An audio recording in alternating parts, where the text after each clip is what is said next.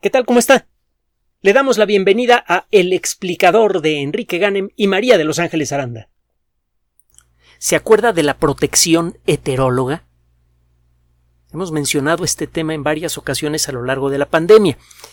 Los expertos en inmunología saben que a veces cuando usted da dos dosis de vacunas diferentes contra el mismo agente infeccioso, cuando existen dos vacunas diferentes, la resistencia generada, la resistencia inducida por estas vacunas mixtas es a veces mejor que cuando da usted dos dosis de la misma vacuna.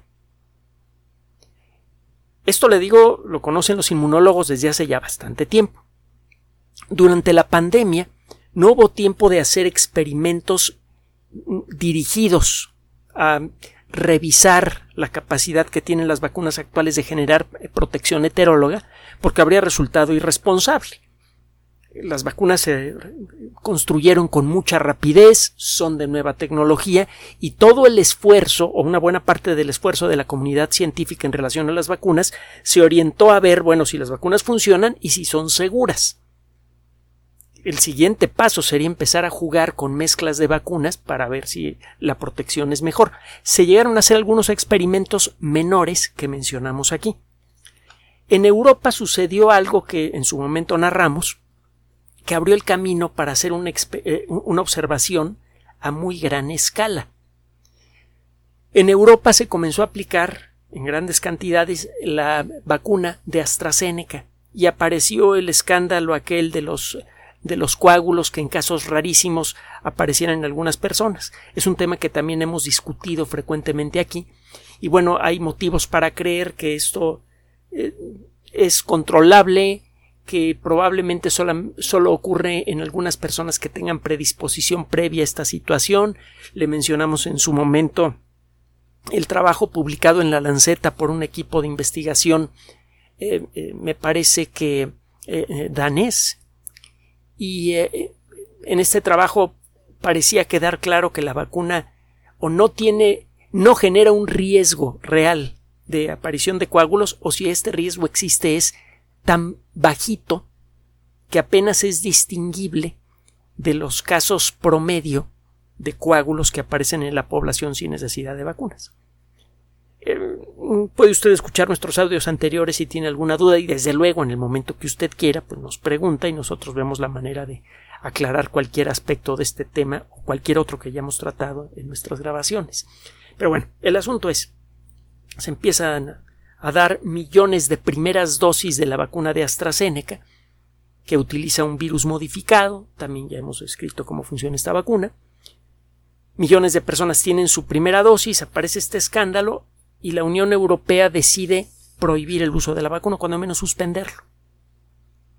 Como consecuencia de esto, eh, eh, esta suspensión fue ordenada con énfasis particular a personas de, menor, de menos de 55 años.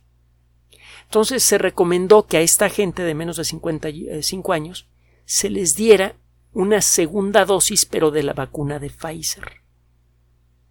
Afortunadamente, todos estos casos están bien documentados. Y afortunadamente la segunda dosis se dio de una sola vacuna, de la de Pfizer. De haberse dado dosis, eh, segundas dosis de distintas vacunas, habría sido más difícil sacar las conclusiones que le vamos a presentar en este espacio. Acaba de ser publicado un trabajo en la revista Nature. Fíjese, de lo mejorcito que hay, Nature, no cualquier cosa en la revista principal del editorial un trabajo con fecha del 21 de octubre de 2021 que usted puede descargar libremente, que se titula Inmunogenicidad y eficacia de la vacunación heteróloga y vienen ahí unas siglas que representan a la vacuna de AstraZeneca y a la vacuna de Pfizer. Estos investigadores lo que hicieron fue aprovechar esta circunstancia que existían miles de casos muy bien documentados de personas que habían recibido dosis de AstraZeneca y segunda dosis de Pfizer y a los que se les seguía de cerca. Ya sabe usted que en, en el mundo, con mucha frecuencia, mucho del trabajo de investigación sobre la efectividad de vacunas, tratamientos potenciales, etcétera, ha sido realizado en personas que trabajan en el sistema de salud. Estas personas resultan ser entonces eh, doblemente heroicas. No solamente están exponiendo segundo a segundo, día tras día, su salud y probablemente su vida, al estar en contacto continuo con enfermos de COVID-19, eh, muchas veces sin las herramientas suficientes para protegerse. Y esto era especialmente sentido al principio de la pandemia, cuando no teníamos una idea de cuál era el medio de contagio real y qué tan contagiosos eran los virus y qué tan efectivas eran las medidas que ahora se aplican en hospitales. Estaban aventando al, a lo desconocido día tras día para tratar de salvar la mayor cantidad de vidas posible. Eso de arranque ya merece un reconocimiento amplísimo, pero encima de todo, esta gente se ofreció para participar en experimentos relacionados con vacunas.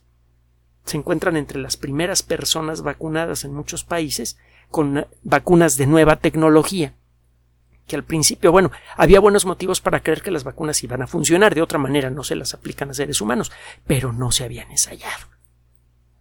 Es como aventarse de un avión con un paracaídas que le dicen a usted, mire, el diseño es el más novedoso, va a caer usted en el, en el suelo con la misma comodidad como si cayera usted directamente encima de su cama, eh, el, el, paracaídas se va a abrir despacito para que no se le sacuda la cabeza. Es una maravilla el paracaídas, pero no se ha probado en seres humanos. Pues se pone usted el paracaídas, se avienta y ¿qué va a sentir? Digo, de arranque el aventarse en paracaídas eh, para ser precisos, para ser exactos, para utilizar términos científicos exactos para describir la sensación, se sienten ñañaras. Y el aventarse con un paracaídas experimental peor. Bueno, esta gente estuvo haciendo eso. Y este es uno de los experimentos en los que participaron. Se acercaron a muchos de ellos y les dijeron, oigan, estamos en esta situación, ya la conocen, tuvimos que suspender la aplicación de, de AstraZeneca, ustedes ya tienen la primera dosis, ¿aceptarían ustedes que les apliquemos la segunda dosis de Pfizer y que le llevemos un seguimiento a lo largo de varios meses para ver cómo va su sistema inmune? Y la respuesta fue prácticamente unánime. Sí. Sin pedir indemnización, sin pedir siquiera que se registren sus nombres y se publiquen. Eso le da una idea también de la, de la calidad de gente de la que estamos hablando. Y el que exista tanta gente con esas características es un punto a favor de la condición humana. Pero bueno, Vamos a meternos en el trabajo. ¿A qué conclusiones llegaron estos investigadores? Buenísimas.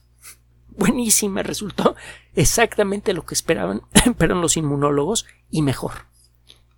Entre otras cosas, como parte de este estudio, los investigadores estuvieron explorando, individuo por individuo, cuál era la respuesta de los anticuerpos contra la famosa proteína de pico. ¿Qué tan buenos eran esos anticuerpos para bloquear la proteína de pico de distintas variantes de COVID-19? ¿Se acuerda de la preocupación que hay que las vacunas funcionan muy muy bien con unas variantes, pero con otras variantes como la Delta como que ya no funcionan tan bien? Bueno, estoy leyendo del resumen, el artículo completo, que es bastante más amplio, lo puede usted descargar libremente de la revista Nature y convencerse. Lo que eh, hicieron estos investigadores entonces fue comparar a gente que había recibido las dos dosis de vacunas de Pfizer y las que habían recibido primero AstraZeneca y luego Pfizer. Lo que encontraron es que en ambos casos la respuesta de anticuerpos es muy buena. Bloquean muy bien los anticuerpos inducidos por ambas vacunas a la mayoría, de hecho a, todas las variantes que se pudieron estudiar durante, eh, durante este eh, experimento. Quedó claro que la capacidad que tiene el cuerpo de una persona para defenderse contra SARS-CoV-2 una vez que ha recibido las vacunas depende de la actividad de las células B. Las células B son un tipo particular de glóbulos blancos, como esos que ve usted en la sangre en una eh, preparación sencilla, no sé si lo habrá hecho en la escuela, es un, trabajo bastante sencillito en la secundaria de sacarse una gotita de sangre y eh, dejar que se seque un poquito y luego ponerle ciertos colorantes. Bueno, los famosos glóbulos blancos en realidad eh, son una familia muy grande y muy compleja de células muy parecidas entre sí y todas tienen que ver con el sistema de defensa.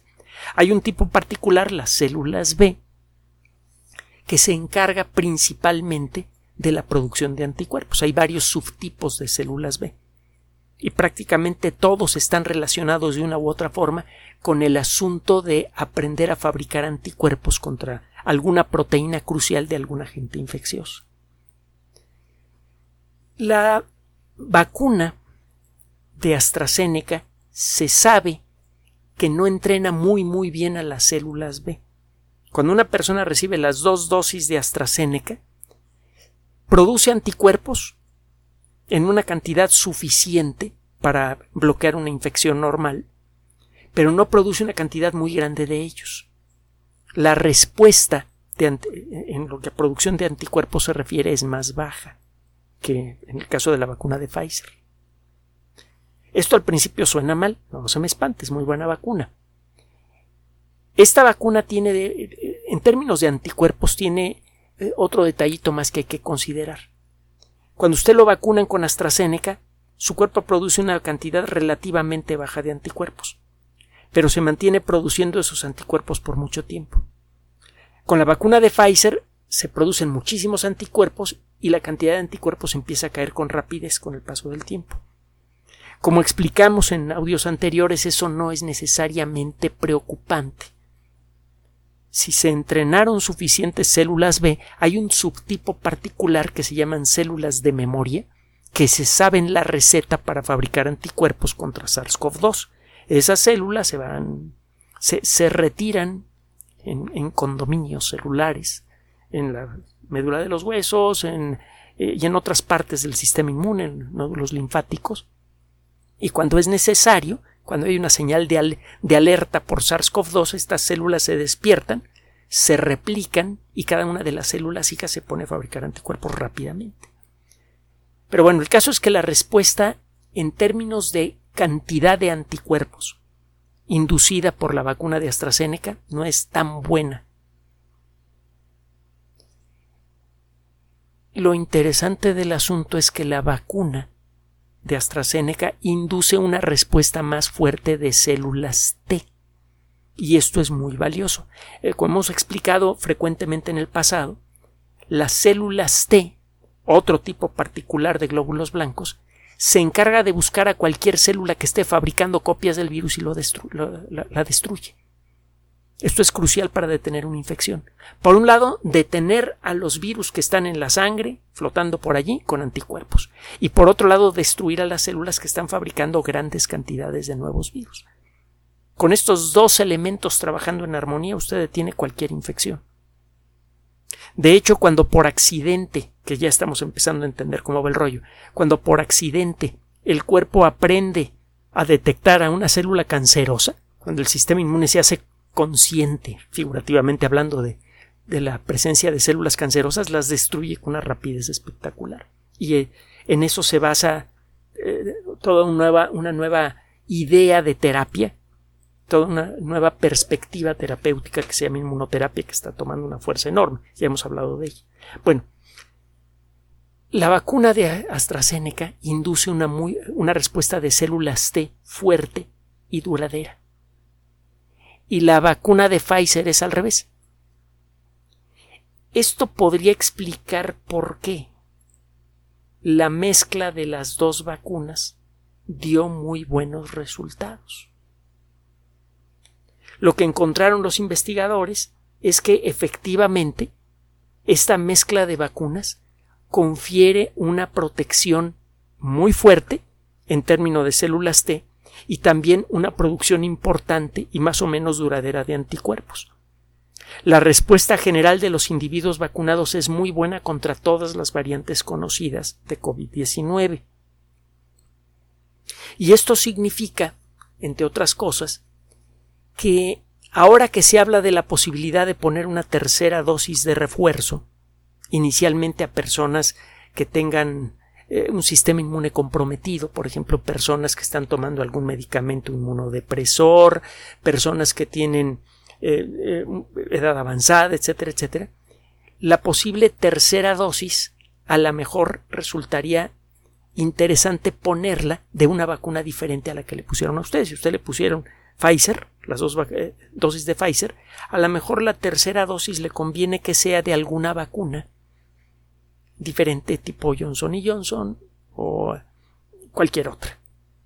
Por cierto, estamos a la espera de trabajos científicos publicados en revistas arbitradas sobre las vacunas chinas, sobre la vacuna Sputnik V. Ya hemos platicado de estas vacunas en su momento, cuando la información objetiva verificable estuvo disponible. Hay muchos rumores al respecto. Y si usted considera el difícil ambiente, bueno, el siempre tenso ambiente eh, diplomático, con todo lo que eso implica, comercial, de relaciones públicas y todo eso que existe entre China, Rusia y los Estados Unidos y los países asociados a los Estados Unidos, los países de la OTAN, pues entenderá por qué nos vamos con pies de plomo a la hora de hablar de esas vacunas.